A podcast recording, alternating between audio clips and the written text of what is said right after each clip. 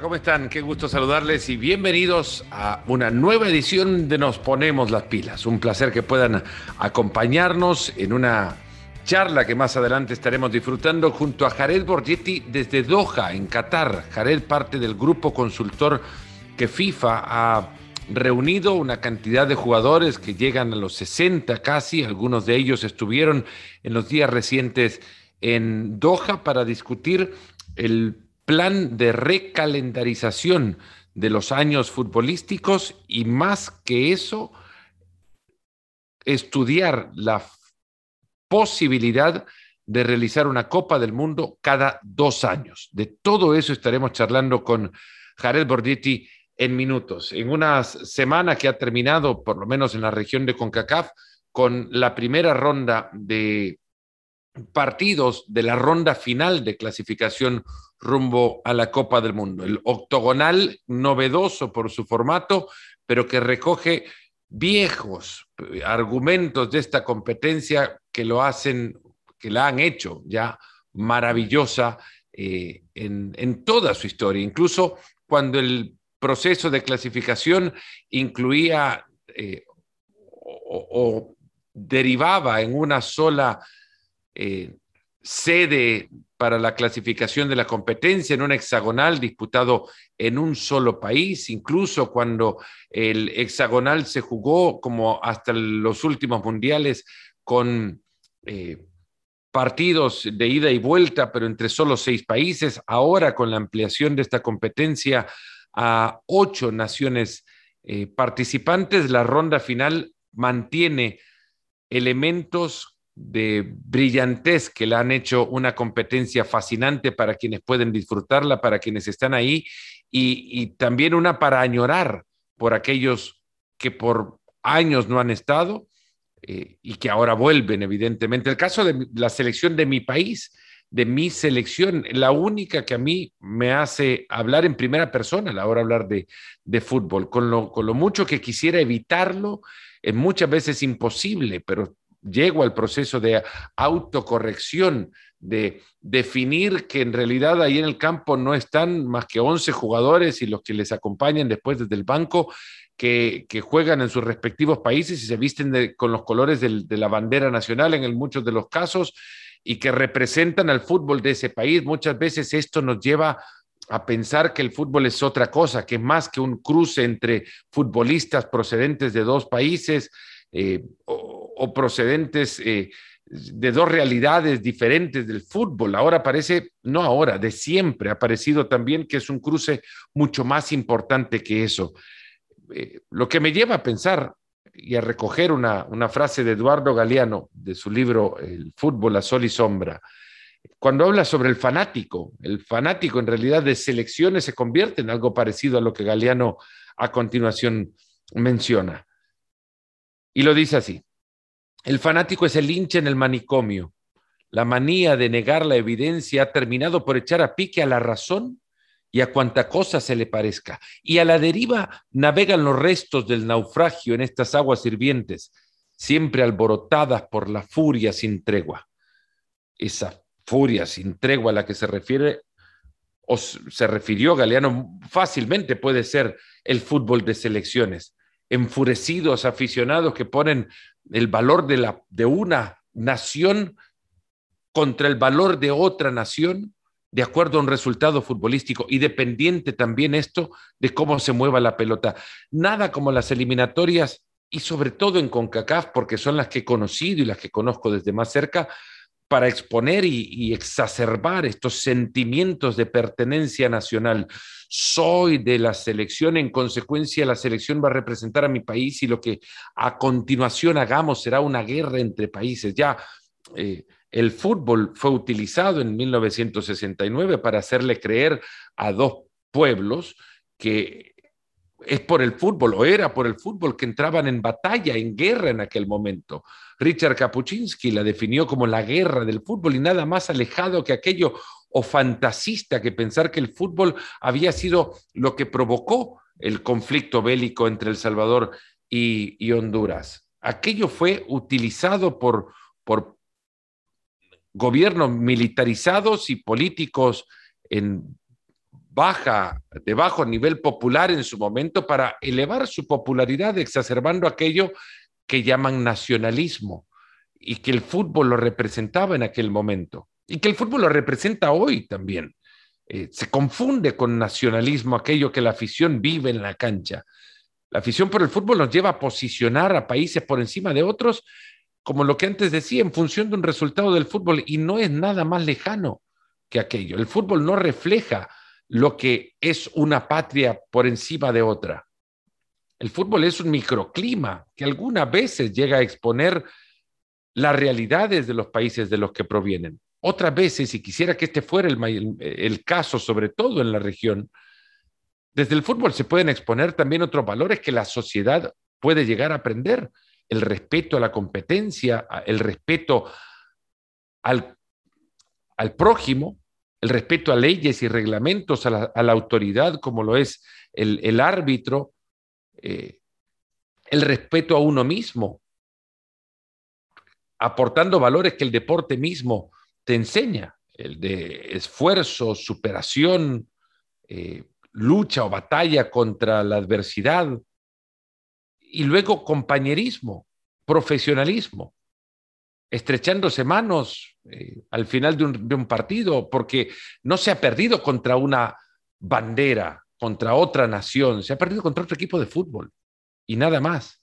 Pero nada como las eliminatorias para también modificar de un minuto a otro el estado de ánimo de miles de aficionados, llevados quizás en masa, contundentes aseveraciones en un momento, aseveraciones guiadas por un resultado y aseveraciones que cambian también como cambia el resultado.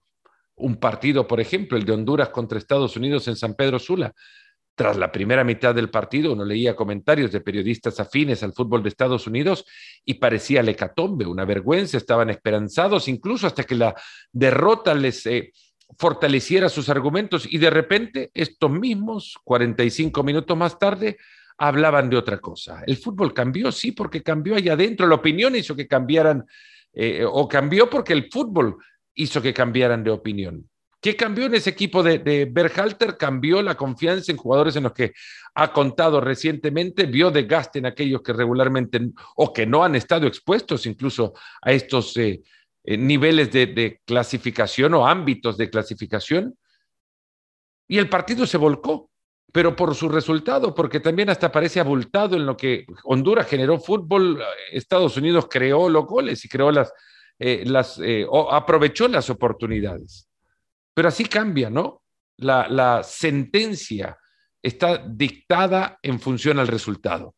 Las posiciones después de la primera fecha de clasificación en esta ronda final o de la primera jornada, México en primer lugar empató en, eh, en eh, Panamá, un partido en el que se vio quizás a la mejor selección mexicana de estos tres primeros partidos en la segunda mitad. Le reclaman muchísimo a México cuando en realidad eh, México da lo que puede dar en, estas, eh, en esta eliminatoria, tiene lo que tiene y, lleva los partidos de acuerdo a cómo se vayan dando también o se vayan acomodando sus rivales. Esto es una condición casi natural del fútbol mexicano, de la cultura del jugador mexicano, de selección sobre todo por años, y así se ha dado. y México también entiende que las eliminatorias no se ganan ni se pierden en un solo partido, que es una colección de puntos en un tramo de compromisos y en esta ventana jugó sus partidos en función a cómo tenía que jugar el siguiente también, entregando, eso sí, en el segundo tiempo contra Panamá, su mejor versión. A Panamá se le vio bien, muy cómodo en la primera parte, pero el resultado también condicionó mucho de cómo entró el ánimo en el segundo tiempo. Canadá está en el segundo puesto, eh, ha terminado con un resultado el mejor de los posibles para ellos, porque no solamente ganan, sino que gustan y juegan bastante bien y terminan goleando El Salvador por 3 a 0 en Toronto. Eh, una selección canadiense con muchísimo talento que no contó en este último partido con su mejor jugador, Alfonso Davis, pero que seguramente estará metido ahí en la parte alta de la clasificación de acá hasta el final. Muchos cuestionaban el hecho que Canadá fuese eh, eh, tuviese un menor ranking que, El Salvador y por, eh, en su momento cuando se modificó la clasificación se le permitiera entrar a la competencia, ahora se están dando cuenta de eso, que creían que Canadá era lo que era su ranking, que estaba el ranking equivocado porque no mide todo lo que debe medir para colocar a una selección en el lugar que le corresponde, en el concierto mundial. Trata de lo, en la manera de lo posible de hacerlo, pero Canadá no era la séptima mejor selección de, de CONCACAF. Es un mejor equipo que esa posición y creo que ahora está en la tabla de posiciones de este, de este octogonal mostrándose como tal, como debe ser. Estados Unidos y una gran generación de jugadores jóvenes que puede verse agobiada y quizás ahora visto la exposición de lo que significa por la región a donde tiene que clasificar, porque ninguno de los Tyler Adams que arrancó por la derecha y terminó jugando por dentro el partido contra Honduras, y eso ya también habla de lo que, de lo que hizo Berhalter para modificar a su equipo y en consecuencia darle otras posibilidades de juego, eh, Berhalter tiene que, en su, desde mi humilde opinión, empezar a poner las piezas ahí donde las piezas regularmente juegan.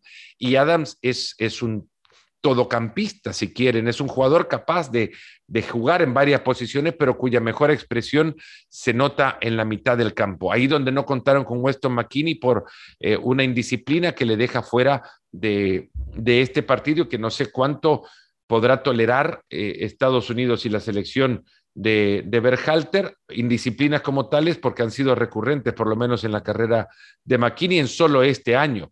Eh, Estados Unidos es una buena colección de jugadores jóvenes sin exposición a, esta, a estos procesos de clasificación y ante esto eh, pueden verse agobiados y asustados como sucedió en el primer partido contra El Salvador.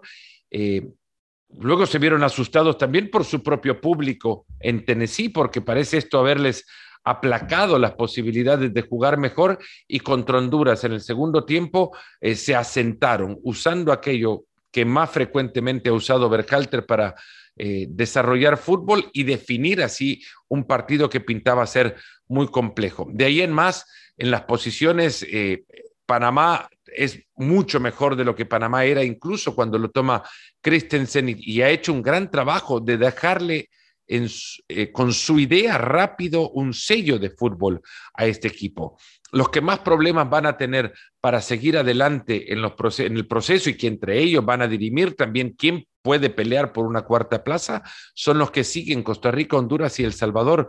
Eh, en distintos momentos, en distintas realidades, Costa Rica no encontrando recambio para su generación, estrillado, pero es, es real. A Costa Rica le duele mucho no haber asistido a los últimos mundiales sub-20 porque era ahí donde empezaba a crear la base de las selecciones mayores con la que ahora eh, o en la que ahora no cuentan con posibilidad de, meter piezas que le den otra historia a esta selección costarricense que terminó empatando su partido frente a Jamaica, dejado ya cinco puntos en casa, perdieron ahí contra México y empataron contra Jamaica, un partido que Costa Rica en el papel tendría que haber ganado, pero que en el papel poco hizo para poder ganarlo, porque hasta Keylor Adams entró, hasta Keylor Adams, hasta Keylor Navas entró a salvarlos en alguna ocasión.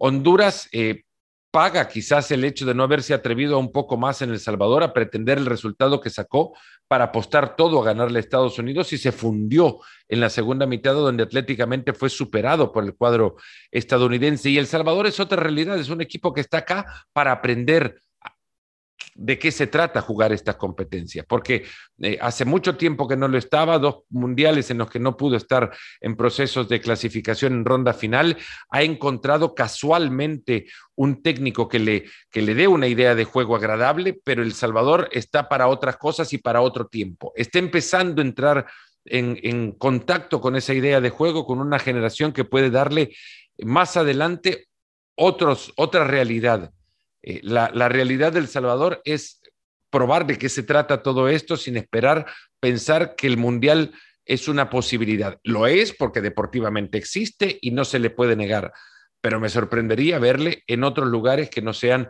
los que ahora le, han encontrado en la ronda final de clasificación, eh, tratando de ser, dentro del cuento chino, que es la objetividad, lo más cercano a ello posible.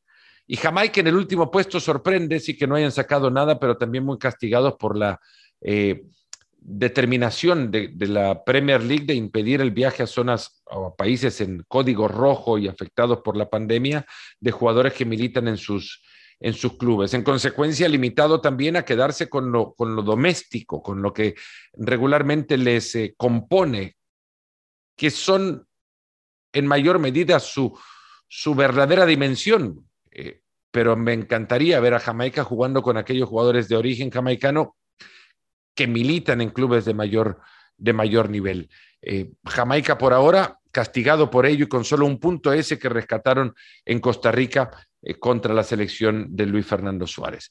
A continuación, una charla con Jared Borgetti, parte del cuerpo de asesores que FIFA ha reunido para determinar, ya nos contará Jared en, la dimensión de la conversación, si es posible jugar un mundial de, cada dos años. Yo a ustedes les pediría que ahora me digan qué opinan sobre el mundial cada dos años y que luego me digan si su opinión es la misma tras escuchar la charla o si en algún argumento Jared le modificó su forma de pensar.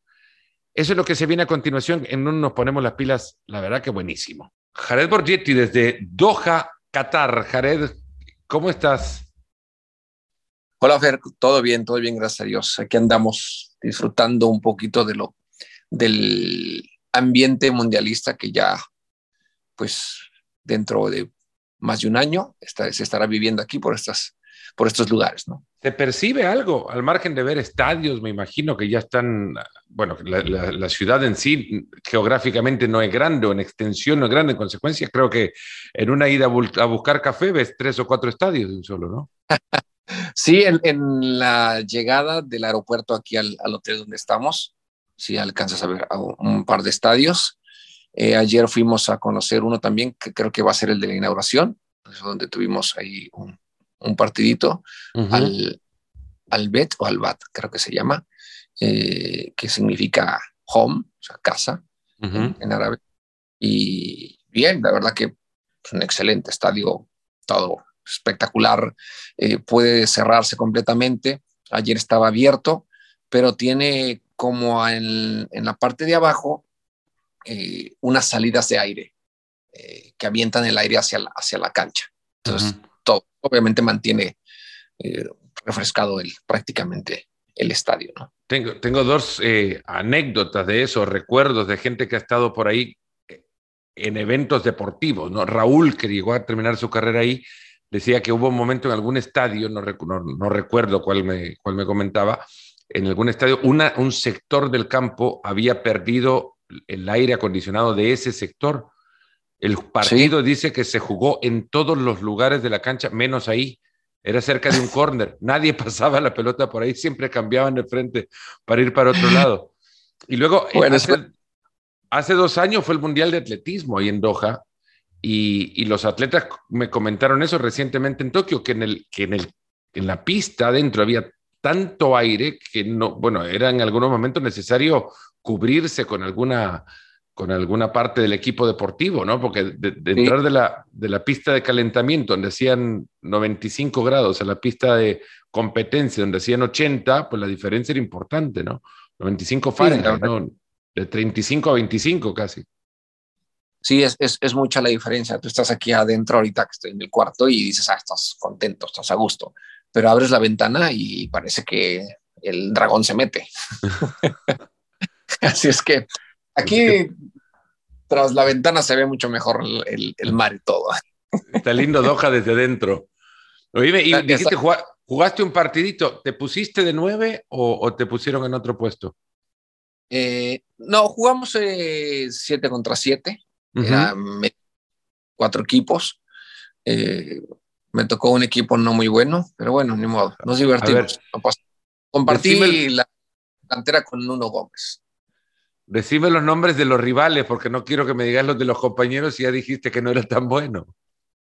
Bueno, en el, en el equipo rival estaba Duri Yorkaev, estaba Pablo Zabaleta, estaba David Suazo, estaba.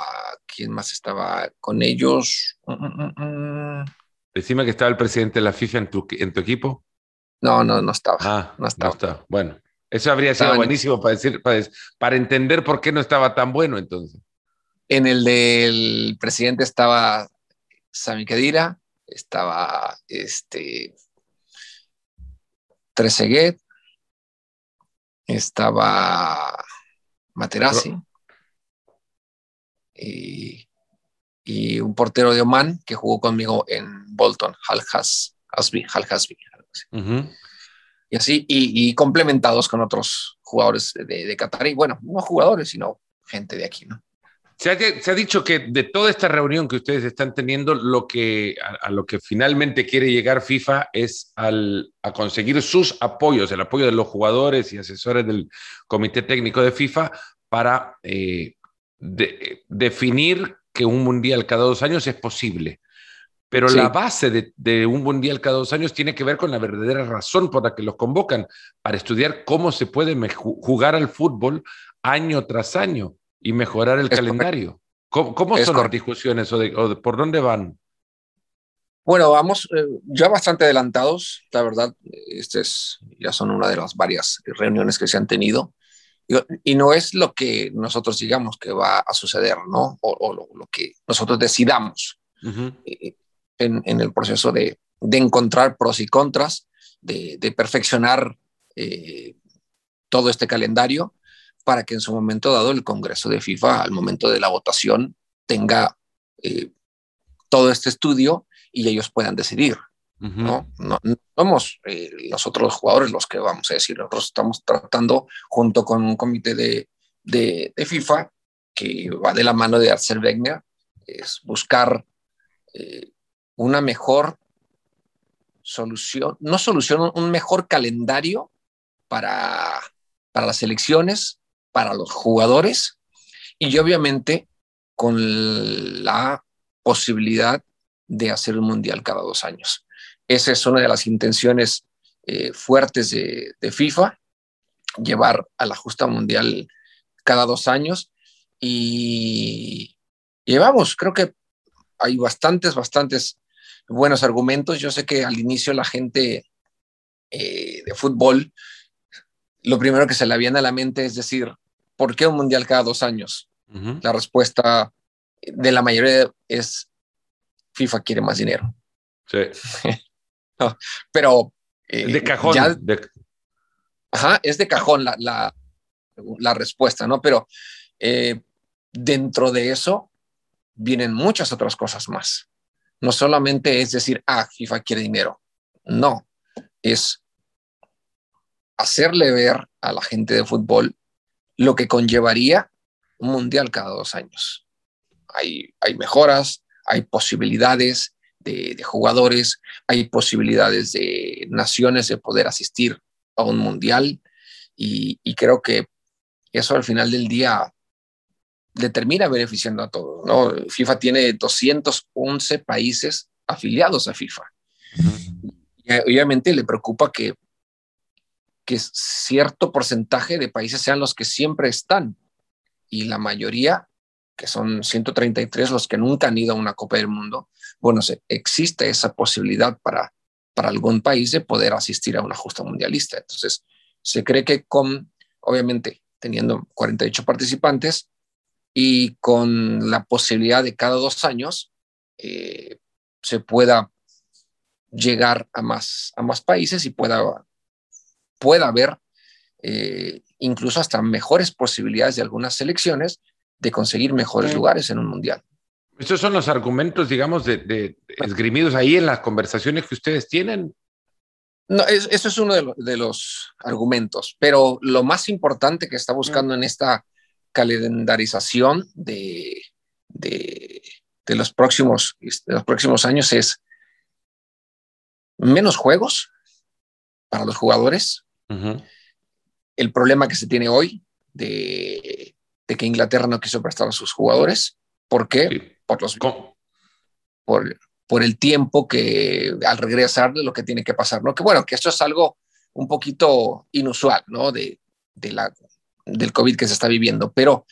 Eh, bueno, pero el, problema de, base o de, fondo, por ejemplo, es, es, que no hay suficientes días en, en el calendario para permitir que jugadores que ya participan en otras confederaciones viajen a su país para poder disputar partidos y regresar ahí al fútbol de clubes que los acoge.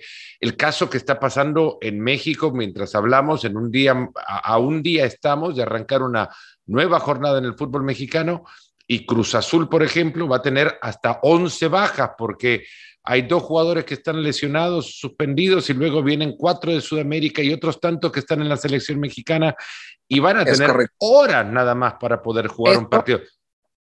Eso es lo que se está analizando. Evitar eso. Evitar eso para que salga ganando el jugador y salga ganando el club. Menos viajes para los jugadores, menos obviamente eh, momentos durante el año de parar y volver a empezar, parar y volver a empezar, que son cinco fechas al año las que se tienen de FIFA. Entonces es paro, regreso y comienzo. Vuelves otra vez a otra fecha FIFA, paro, tu liga, vuelves otra vez a comenzar. Menos juegos para los jugadores, eh, ¿qué significa? Que, que sean menos juegos calificatorios, garantizar a los jugadores en este calendario eh, hacia un mundial más descanso, garantizar mínimo 25 días de descanso a los jugadores. Y tú me dices, ¿cómo? Si lo que menos se tiene son, eh, son momentos para descansar de los jugadores, ¿no? Me dices, eh, ahorita el problema que está teniendo Cruz Azul, en este caso, ¿no? Incluso los equipos en Europa, el tiempo que van a tardar en regresar los jugadores. Y todo esto va con la idea de que cambie el calendario de fechas FIFA, de fecha de clasificación al mundial. Hay dos opciones.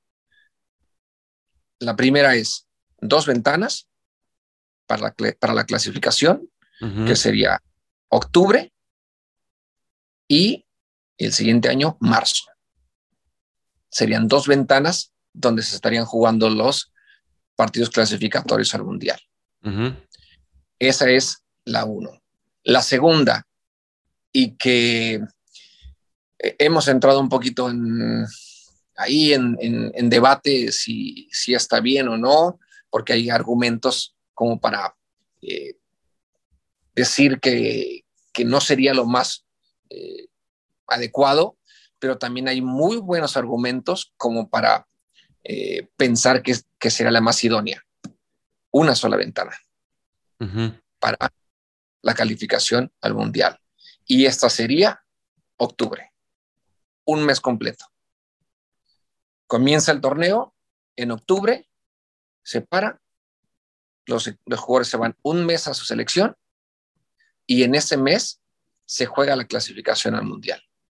Jared, y, en este sentido, porque en algún momento no hace mucho, cuando todo esto se ha convertido ya en una necesidad a tal punto que el debate no, no desaparece, el tema no abandona la mesa porque es continuo, esto lo está viviendo y más ahora cuando lo que has dicho, ¿no? La pandemia ha recortado eh, fechas de calendario, de calendario, no solo en los torneos locales, sino también en las clasificaciones. Surge y ha surgido, y yo, yo he comentado sobre lo mismo, ¿por qué no? Segmentar los espacios de competencia, porque vos has sido parte de equipos de fútbol y sabes perfectamente que un equipo de fútbol se forma con el tiempo y que el tiempo es necesario para poder conseguir estas dinámicas muchas veces subjetivas que no tienen mediciones, que solo se logran cuando los jugadores se conocen, ¿no? Y, y si les parás la dinámica, parás ese proceso de formación. ¿Por qué no hacer un solo calendario de clubes que los clubes tengan de agosto a abril, que las selecciones reciban a los jugadores en mayo y que entre mayo y junio jueguen ese segmento de, partidos de selección únicamente, a donde clasifiquen a sus torneos continentales, a donde se clasifiquen a, a los mundiales y cuando los mundiales se jueguen, se juegan evidentemente en este espacio de tiempo también y luego de esto vacaciones para preparar la siguiente temporada con tu club, porque así no perdés el tiempo de estar preparando un equipo que se te corta para preparar otro equipo, para luego regresar al equipo inicial, ¿se entiende? Sí, sí te entiendo, sí te entiendo. No hablas de, no parar ninguna, ninguna liga y, dejar como en este caso segmentos. Junio, julio, agosto, ¿no? Como para, para selecciones. Eh, no, esa, esa, posibilidad no, nunca, la tomo, nunca se tomó en cuenta. Eh, se ha tomado en cuenta. bueno, Que la tomen en cuenta, metela ahí en la reunión, decirles, levanta la mano y decirles que es tuya la. No, no, no, no. bueno, esto, también está como hablado con, con técnicos de, equipos, ¿no? En la, en la Premier, en, sobre todo en, Europa, ¿no? Estaba también Abraham Graham, un técnico mm. que, que, fue el Chelsea, Chelsea en, la final del 2008. Sí, entonces él hablaba, ¿no? Él, de inicio era como de la idea de, ok, prefiero las dos. Y yo también decía las dos porque dices, bueno, ¿qué tal si en la primera eh, sufres, la baja de alguien importante? Bueno, tiene una ventana donde puedes recuperar o puedes salir otros jugadores y, pueden eh, ayudarte a terminar mejor una, una clasificación. Pero también Ronaldo decía, bueno, yo como dirigente y dueño de un equipo de segunda dice que tengo dos jugadores que van a selecciones, yo prefiero que me los una sola vez a que me los quiten dos. Porque la segunda vez que es en marzo es donde estoy en las finales del torneo, donde corro el riesgo de que alguno de ellos regrese lesionado. Y el ejemplo fue el, pasado, donde Lewandowski jugando contra Andorra termina lesionándose y, chao, se termina todo con, con el Bayern, ¿no? Entonces, corremos ese riesgo. Entonces, yo prefiero mejor tener una sola ventana. Para, como técnico, tener un mes a tu, a tu equipo es, es un tiempo considerable para poder trabajar con él en, en la parte de, de, preparar cada uno de los partidos y, y de esta manera realmente ya entender que al regresar a tu equipo, tienes noviembre, diciembre, enero, febrero, marzo, abril y mayo para terminar tu torneo, sin ningún problema. Es, hay una, un tiempo antes de lo que sería la Copa del Mundo, que la Copa del Mundo sería en junio, eh, o ya sea la Copa América, la Copa Oro o la Eurocopa, serían en el mes de junio, y en julio tendrías 25 días de descanso. ¿A dónde queda, ¿A dónde queda el Mundial en dos años conviviendo con la Eurocopa, Copa Oro, Copa América? ¿O a dónde bueno, es que va, e-, esos van a ser... Eh, en el año intermedio. Sí, claro, en año intermedio. O sea, mundial y torneo continental. ¿Perdón? Mira, mundial, torneo continental, otro mundial, otro torneo. O sea, cada año va a haber una competencia grande de selección. Es correcto. ¿Y cómo clasifican a esa, a esa competencia en ese mes de octubre de clasificación? En ese mes de octubre de calificación, el anterior a lo que viene, que sería eh, la Copa Oro para algunos, serían, se estaría buscando ahí la clasificación. CONCACAF es una confederación que tiene muchísimos eh, afiliados. Ajá, entonces, los que no vayan a Copa Oro, desde ahí pueden comenzar, comenzar ellos con, acuérdate que en CONCACAF tenemos la Nation League. Sí. Entonces, hay muchos que comienzan en, en esa parte y estarían comenzando cuando se esté jugando la Copa Oro. Ahí otros equipos o selecciones que no fueron a la Copa Oro comienzan su fase mundialista. Los que logren avanzar de ahí, en el siguiente octubre, ahí se estarán peleando. Entrar al mundial. entrar al mundial. Y así sucesivamente los que no fueron a la, eh, a la Copa del Mundo, en, durante la Copa del Mundo se estarán jugando la calificación para avanzar a los 8 o 12 que puedan ser para la calificación de la Copa Oro del siguiente año en octubre. ¿Y los, que van, los que van al Mundial obtienen desde el Mundial alguna clasificación para el siguiente Mundial? Sí. O sea, el campeón del mundo clasificaría de nuevo automáticamente el Mundial. No, no, no automáticamente. Eh, la idea es formar grupos, grupos de, de, cuatro, de cuatro equipos, donde queden segmentados dependiendo del ranking en el que estés, serías cabeza de serie. ¿Y esto no, no, no, llevaría a FIFA a contemplar reducir el tamaño de las, de las Copas del Mundo, reducir las elecciones participantes, pensando que ahora sería un mundial pues cada vez más frecuente, ¿no? No, porque la idea es hacer que eh, la misma competencia que van a ser ahora competencias eh, donde realmente te estés jugando algo que, que haga crecer a las selecciones menores. Al tener competencias con más selecciones top, pues obviamente tu posibilidad de poder crecer futbolísticamente va a ser mejor. ¿Qué lo que se busca obviamente con, con otro mundial? Es, sí, a lo mejor económicamente eh, pueda, se puede adquirir algo, pero no solamente es decir, ah, FIFA tengo dinero. No. Lo que se busca obviamente es ayudar a países a poder crecer en, en, en, la, en, el aspecto deportivo, hacer programas para poder ayudar a jugadores de, donde no tienen la capacidad de poder eh, tener algún entrenador preparado. FIFA está eh, con un grupo de, de, entrenadores comandado por Arsène Wenger de hacer como un, un, programa que, que FIFA lo pueda tener y que tú como técnico puedas decir, me voy a meter a FIFA y ocupo eh, trabajar ciertos aspectos de, de, mi equipo y habrá eh, entrenamientos a seguir uh -huh. de cómo, cómo, tienes que trabajar, cómo trabajar la técnica individual. Habrá eh, videos donde tú los puedas hacer y los puedas llevar a cabo.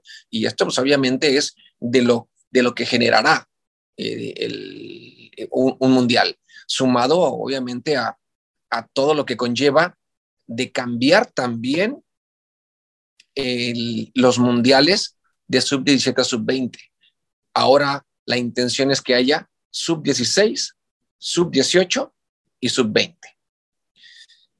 Una de las, de las cosas que se están hablando también es hacer un mundial cada año de sub-16, un mundial cada año de sub-18. Uh -huh. Y así, con la 20, para darle más eh, juego a estos jugadores y que puedan llegar mejor preparados a, primera división buscando obviamente que tengan participación más, más selecciones, 48 selecciones en 16, 48 selecciones en 18 y solamente 16 en 20. ¿Por qué solamente 16 en 20? Porque la mayoría de esos jugadores ya están jugando en primera división. Entonces, ellos quedarían un poquito más del lado a, a que a que el club no los pudiera prestar. ¿Y el, los Juegos Entonces, Olímpicos no entran en este calendario? No. Uh -huh. eh, bueno, Juegos Olímpicos es otra organización y, y prácticamente, eh, seguramente, en algún momento puede ser que se lo replantee también. Uh -huh. el, el, COVID. Ah, pues espérame, o sea, FIFA está buscando eh, crecer en muchos aspectos, porque también muchos piensan, ah, y, y no se desprestigia eh, la Copa del Mundo haciéndola cada dos años. Eh, yo creo que cada año la Champions va ganando más prestigio. Bueno, no es el Hizo. criterio, no es el criterio de Florentino Pérez para plantear la Superliga, ¿no? Cuando lo hizo en, el, en, su anuncio dijo argumentos muy parecidos a los de a los de Jan Infantino, diciendo que hay muchos partidos insignificantes, como lo dijo Infantino para argumentar en favor de la Copa del Mundo cada dos años, y al mismo tiempo dijo también que hay que se presta menos atención a la Champions League. Y ha hablado también, no sé si, si Infantino coincide, pero esto no es una cuestión de, de, opinión, yo creo que esto es una realidad y es, y es objetivo porque es tangible, es un número. La atención de los niños o jóvenes es cada vez menor en el juego. Hay cada vez menos niños viendo fútbol 90 minutos y cada vez muchos más viendo fútbol solamente por los cortos de las mejores acciones en 10 minutos o solamente por alguna que otra acción puntual en distintas plataformas, en Twitter, TikTok o a donde pero, quiera. ¿no? Pero hay una cosa. Cuando hay un mundial, todo el mundo está atento al mundial. Claro, porque no lo ves cada cuatro, lo ves una vez cada cuatro años, ¿no? Esa es no, una realidad, es no, como que... No, no, no es cada cuatro años. Para es como que, es como como algo que ya tenemos en mente. Es decir, ah, este es cada cuatro años. Es que hay una diferencia, por ejemplo, con la Champions.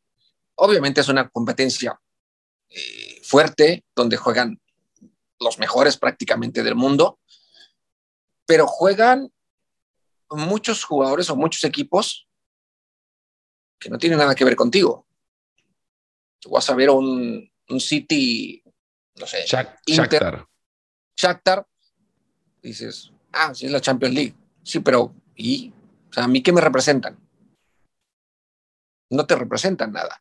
A diferencia de un mundial, que cuando juega tu selección, o ves a una selección de Brasil, o ves a una selección de Italia, una de Holanda, o tu propia selección, dices, ahí sí estás atento, ahí sí estás observando qué, qué es lo que está pasando, porque ahí tienes identidad con algo. La Champions no. La Champions simplemente la ves porque te gusta el, fútbol. Y no te importará en un momento dado si hay un partido y dices, ah, no lo vi. Ah, bueno, no pasa nada, veo el resumen, como dices tú. Pero un, un partido de tu selección, en esa sí estás atento. Entonces, ¿por qué no regalarle esa posibilidad también al aficionado de ver a su selección en un magno evento más seguido? Es cierto que también ese magno evento es el que más ingresos genera para FIFA. En consecuencia, los grandes eh, flujos de ingresos para la organización llegan una vez cada cuatro años. En consecuencia, eso también no será mentir decir que esto es una cuestión de dinero al final del día, porque el flujo entrará una vez cada dos años. Ahora, esto puede provocar también que en la recurrencia o la frecuencia del mismo se pierda la fascinación que genera este evento extraordinario. O sea, lo ordinario es ver regularmente a, tus vecinos, a tu familia, eso es lo ordinario, no, no los digo ordinarios a ellos, digo que es regular, recurrente. Lo extraordinario es ver a tu hermano que no vive en tu país o, a tu amigo que vive lejos o, a, no sé, eh, a alguien a quien tenés mucho tiempo de no ver y que solamente ves cada cierto tiempo. El abrazo es más fuerte. Por eso creo que viene mucho del rechazo de quienes creemos que el Mundial cada dos años lo que va a hacer es que abracemos el Mundial con menos fuerza de lo que hacemos ahora que lo vemos cada cuatro años, porque cuando lo vemos lo abrazamos como, como alguien que ha extrañado algo que no se ve frecuentemente, porque es extraordinario, ¿no? ¿Y te gustaría verlo Eso lo puedes llevar también a, eso lo puedes llevar también a Don Gianni. ¿Y te gustaría verlo más frecuentemente? Me encantaría verlo más ah, frecuentemente, ah, pero tengo miedo, tengo miedo a pensar que en la recurrencia pierda ese evento extra, esa sensación de extraordinario. Amo los Juegos Olímpicos, sabes perfectamente, pero no quiero que sean cada dos años, porque la espera, en la espera también hay un, un proceso que hace que la fascinación crezca. Y yo te digo, ¿cuántos en ese proceso de cuatro años, atletas, quedaron en el camino? Eh, por eso mismo también el atletismo, puntualmente, redujo eh, el plazo de sus mundiales en, eh, en cada dos años. Antes eran mundiales cada cuatro años, pero porque la vida atlética es más corta que la vida del, del futbolista, ¿no? Ok, entonces, ¿qué es lo que se buscó? Encontrar en, las mejores condiciones a esos atletas, darles la oportunidad de que puedan brillar en su momento. Y eso es lo que también se está eh, eh, eh, teniendo en cuenta. ¿Cuántos forman parte del grupo consultor, Jared? Debemos de ser como más o menos. Ahorita somos aquí como 25, más o menos. Pero regularmente, de, porcentaje regularmente ¿Cuántos? Porque muchos muchos venimos y otros desde casa están conectados también. Vale. ¿Cuánto, más o menos me dijiste? Más o menos como 60, yo creo, entre jugadores y algo así. Entonces, ¿cuántos de esos están a favor? Eh, es que no tenemos, no, no alzamos la bota, la mano, si yo estoy a favor, yo estoy en contra, no, sino simplemente cada quien expone sus, su, su pensar, ¿no? El caso, por ejemplo, de Peter Michael. Dice, eh, ah, eh, me parece bien la de octubre, pero dice, por ejemplo, en Dinamarca, tenemos eh, más o menos en esas fechas es donde se para el, el, torneo, porque el frío no deja jugar. Y lo mismo pasa en Finlandia y lo mismo pasa en no sé dónde. Entonces, y es acondicionar esa parte. Si es acomodar otras cosas, ¿no? La Copa, Africana, la Copa Africana se juega en enero. Sí y, ellos ya están también dentro de esa posibilidad de decir, ya no la juego más en enero y la juego en la ventana de octubre. O sea, todos están entendiendo que este, esta calendarización prácticamente va a ayudar a que el jugador tenga menos partidos y sí más partidos importantes. Menos viajes. ¿Quiénes son los que tienen más viaje? Los que juegan en Europa. Los que juegan en Europa que viven en, en Sudamérica. Los que juegan en Europa que viven en Asia. Los que juegan en Europa que viven en África. Que son los que tienen 200 mil, 300 mil kilómetros al año. Estos viajes, estos eh, este parón podría llevar a que los procesos de clasificación sean en una sola sede para evitar el. No. No, no van a ser una sola sede. Como antes eran los hexagonales en CONCACAF, por ejemplo. No, no, no. Sería ida y vuelta. Ida y vuelta. Entonces, eh, es, esto cada dos años es también aprovechar generaciones de jugadores. Eh, donde te puedas, puedas tener la posibilidad de poder, una, por ejemplo, una buena, la generación que estamos hablando de, de Bélgica. Desde el 2014 se habla de una buena generación hasta el Mundial pasado. Y realmente es una buena generación, que pudieron haberse equivocado o estaban demasiado jóvenes en, en, Brasil. Pero cuatro años después, alguno ya se cayó de esa nueva generación y ya no mantuvo ese nivel. Entonces, ¿por qué no aprovechar el mundo del fútbol, sus aficionados, su gente de su propio país? decir, esta es una gran generación que tenemos y tenemos la posibilidad de poder ser campeones. ¿Por qué tener que esperar cuatro años? En esos cuatro años se van y vienen muchos jugadores. Hay lesionados y terminas realmente dejando ir una oportunidad de poder convertirte en, campeón del mundo. Entonces, eh, sí, la gente se va con eso que dijiste, FIFA quiere más dinero, pero también dijiste, llega cada cuatro años, pero de esos cada cuatro años se reparte a cada una de las confederaciones, de las que participaron y obviamente las que no van, que más del 50% de las confederaciones o de los equipos, de los clubes, terminan viviendo de lo que FIFA da, porque no todos tienen la posibilidad, ¿no? Te decía. Lo que, hará, lo que hará que en el Congreso sea más fácil votar a favor de esta, de esta idea, porque al final le van a decir, en lugar de esperar cada cuatro años, van a tener que esperar solo dos para recibir los ingresos de la Copa del Mundo. En consecuencia, su asociación va a crecer. Si tú, si, vas a cada dos años, pues obviamente que no vas a recibir lo mismo que recibías cada cuatro años. Es decir, si en cada cuatro años recibía diez, bueno, ahora dentro de dos voy a estar recibiendo diez, diez, diez. Pues obviamente que no, porque hay más gastos también de realizar el mundial cada dos años también genera gastos. Los patrocinadores no van a decir, ahorita te pagaba 10, si lo haces cada dos años, pues también te voy a seguir pagando 10 cada mundial. Pues obviamente los patrocinadores van a decir, no, no puedo. Entonces, todo es, todo es ajustarse. ¿Quiénes dependen del, del mundial de fútbol? Dependen, como ya te dije, las confederaciones, los clubes y todas las otras competencias organizadas por FIFA.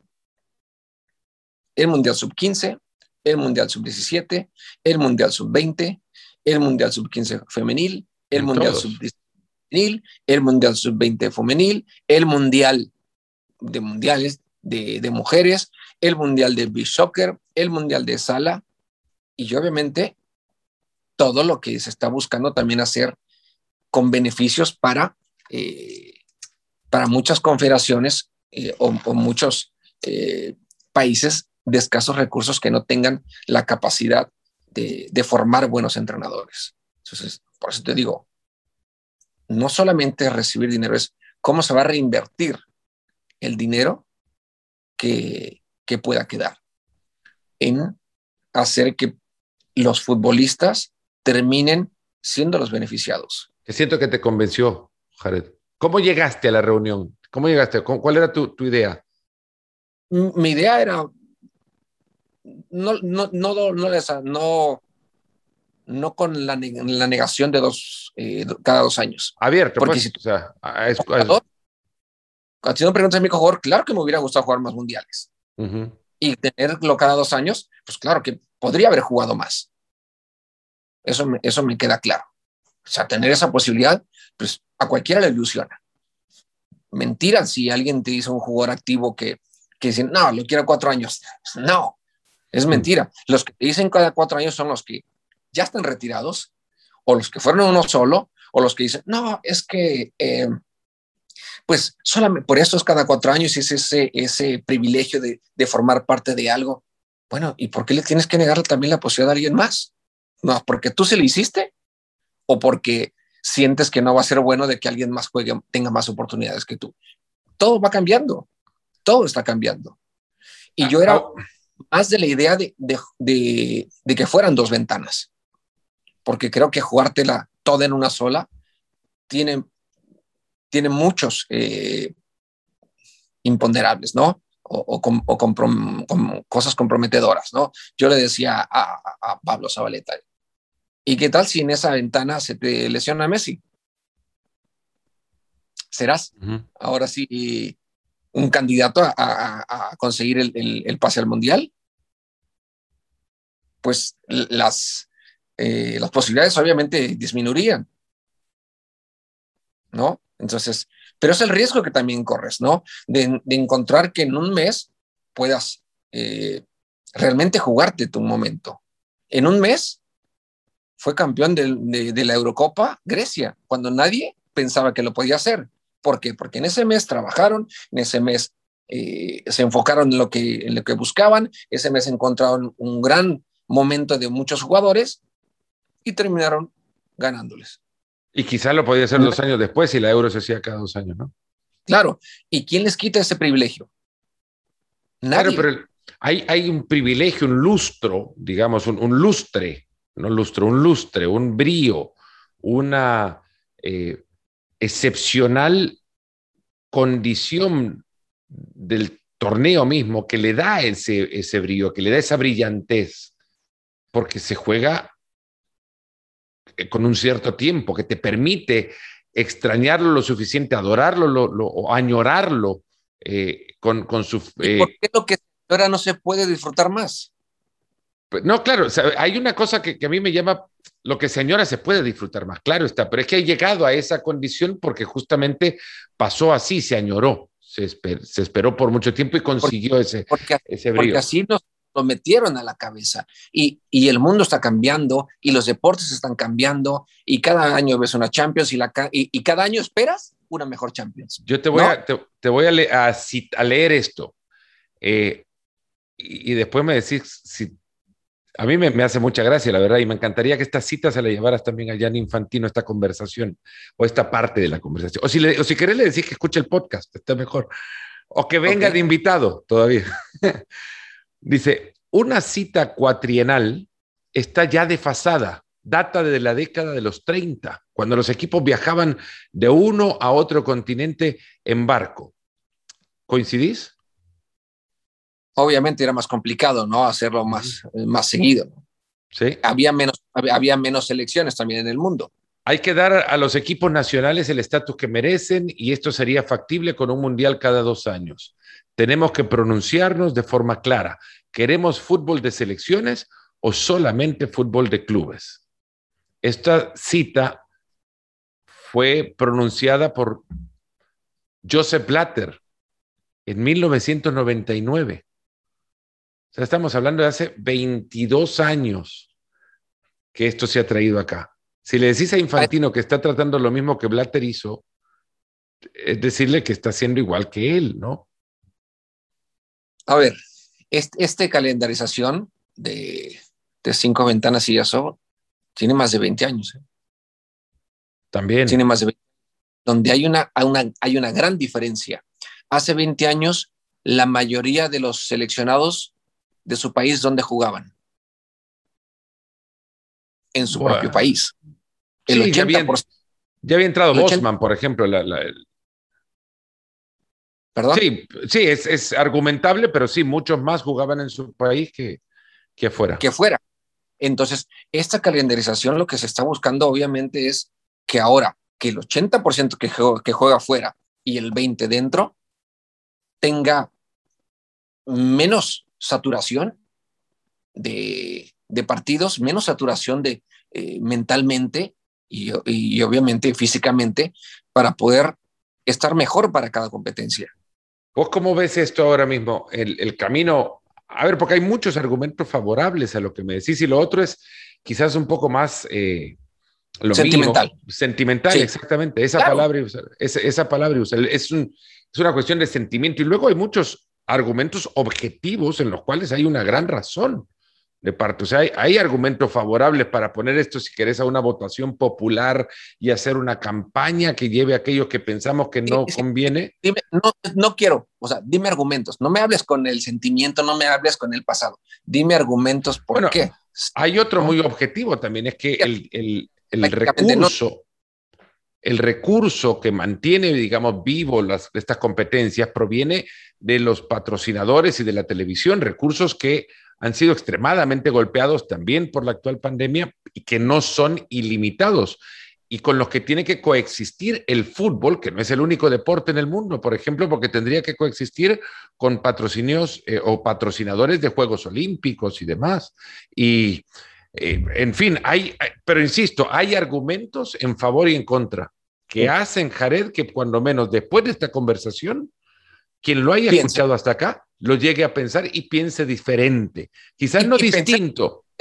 pensemos con, con, el sentimiento de decir, no, es que eh, yo cada cuatro años sí me preparo para ese momento. No, a ver, prepárate para poder disfrutar más veces. Jared, ¿y tenés otro partido con toda esta gente que, que, se han juntado? Solo uno van a jugar. Ya la edad no les permite. Ya la edad no permite. ya, ya para algunos ya no. Este, no, no, hoy ya regresamos por la noche. Y ya después seguir contacto eh, eh, vía Zoom o si hay alguna otra eh, reunión, se hablará. Em, Yo te digo una cosa, Jared. Haced de los ¿En diciembre qué? Probablemente haya noticias al respecto. ¿no? Se habla que para el siguiente año es como hay una reunión del, del Congreso de FIFA para decidir sobre esto, sobre este calendario. Pero como están las cosas, eh, pues obviamente se está pensando en, algo, adelantar algo. Esta es la idea, que este más o menos esta calendarización comience en el 2025. Imagínate, ya bueno, se viene todo pronto y corre. Jared, la verdad que muy agradecido. Los podcasts tuyos siempre entran en, los, en, la lista así de los de arriba. Del, el primero que hicimos fue maravilloso. Esta charla creo que le ha abierto los ojos a muchos. Y una cosa más, y también nos preguntaríamos, ¿hay lugares donde se pueda realizar el Mundial cada dos años? Porque esa es otro, eh, otra pregunta también, ¿no? Y hasta el momento hay más o menos como ocho sedes que piden el Mundial. Obviamente todo esto no se decide, ¿no? Pero se apuntan para el Mundial del 2030. O sea, ocho posibles sedes. Entonces, si tienes ocho posibles sedes, entonces eso habla de que si se hace cada dos años. Hay pues, mercado. Hay mercado para sostenerlo. Tienes el 2028, 2030, 2032, más o menos como hasta el 2042. Mira, hay, otra cosa que nosotros, a mí puntualmente me dicen aquellos que creen que el Mundial cada dos años es, es eh, beneficioso. Me dicen, ah, vos estás en contra del Mundial cada dos años. Al contrario, ¿eh? Al contrario. Yo iría a un mundial cada dos años. Me encantaría ir a un mundial cada dos años. Lo que temo es que el mundial dentro de 30 años pierda ese, ese lustre, brío, lo maravilloso por, eh, por, lo excepcional y extraordinario. Cuando tengas la posibilidad de, de, ver a tu selección en un mundial o dos mundiales seguidos y que pueda conseguir un mejor lugar, en 30 años vas a seguir yendo. Va a. En 30 años yo creo que ya se me va a olvidar también, porque ya van a entrar otras cosas en juego. Pues sí, es correcto. Así es que eso es lo que se trabajó en, este par de días. Creo que hay argumentos suficientes como para realmente eh, darle una buena pensada y, decir, bueno, creo que es justo también que, que, nosotros como aficionados podamos disfrutar más de, esta justa mundialista y de los jugadores en su mejor nivel, pues mucho más veces. Jared, la verdad que muy agradecido por el tiempo. Disfrutá, salí a caminar tranquilamente, date un par de horitas de caminata por ahí por Doha. Eh, llévate una sombrilla nada más, un ventiladorcito, agua Y, después de eso, si se puede jugar al fútbol ahí. Ok, la cancha muy buena, por buenísima cancha. No, me puedo eh, imaginar. Césped híbrido, buenísimo, buenísimo. ¿Te, molestó el clima o no? En lo absoluto, no. Y mira que te digo que le está ¿eh? Y, y guardar también cafecitos para ver cómo vamos a hacer cuando en un, año y pico estemos por ahí, espero estemos por ahí, eh, en, la, en la cobertura de otro mundial.